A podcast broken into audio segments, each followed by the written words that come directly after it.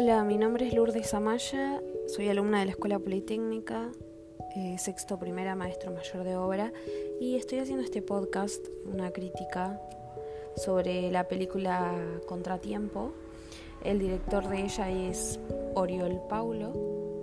Eh, esta película es española y se trata de un joven empresario que despierta en un hotel al lado del cadáver de su amante y decide contratar una preparadora de testigos, o sea, como una abogada, no sé muy bien eso, que lo que hace es preparar testigos y personas que van a ir a juicio para ayudarlo. Ver lo que van a decir en su juicio de, esta manera, mientras la preparadora lo está ayudando a recordar qué es lo que pasó, la historia salta al pasado y contándote al espectador o sea, nosotros lo que la vemos, qué es lo que pasó en realidad.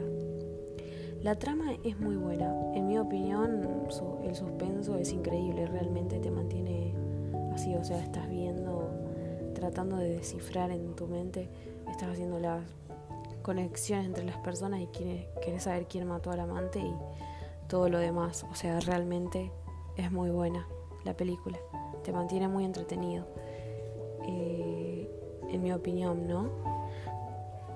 Después creo que el final también fue muy bueno, eh, porque es como no lo puedes creer. Eh, pero sí, me dejó un poco insatisfecha al final, por ser sincera, pero, pero vale la pena. O sea, me parece que si sos alguien como, como que te gusta el, misterio, es una buena película para disfrutarla en familia o lo que sea. En resumen le doy un, un 8, porque el final no fue muy bueno, pero, pero te que deja así como pensando. Está muy buena y nada, creo que eso es todo.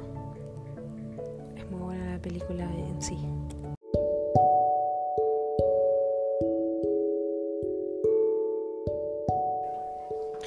En fin, dije como que el final era bueno y a la vez era malo, pero era que no te esperas ese final, entonces como que no te gusta, pero la película en sí es muy buena y quizás el final hubiese sido otro y sería mucho mejor, en mi opinión, porque nada, yo después nunca había visto la película, la verdad que me sorprendió mucho porque no esperaba para nada esa, eso, eh, porque conozco mucha gente que la ha visto y y nada, yo por ejemplo nunca la había visto, me impactó demasiado, me gustó mucho, muy entretenida la verdad.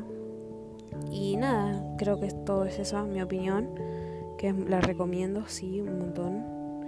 Y nada, espero que eso haya sido todo.